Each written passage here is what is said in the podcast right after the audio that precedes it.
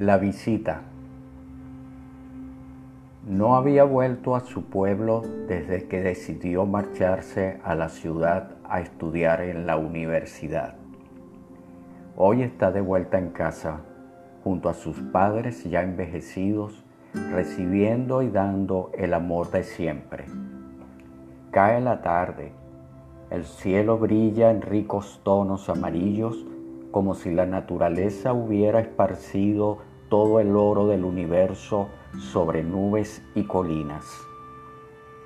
Es su hora favorita. Recuerda cuando pasaba los momentos más felices escuchando las historias de su padre cada atardecer, sentados juntos en la terraza que mira al valle y a la cordillera que se dibuja en el horizonte. El aroma del pan que su madre hornea es anuncio de que pronto estará la cena servida.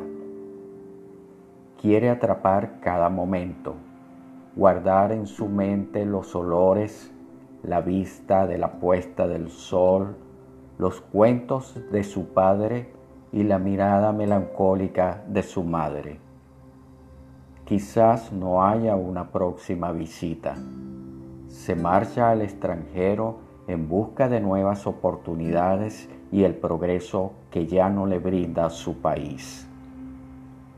Un abrazo de su padre y el beso en la frente de su madre será el tesoro que, cual valiosa joya, llevará guardado en las alforjas de su memoria.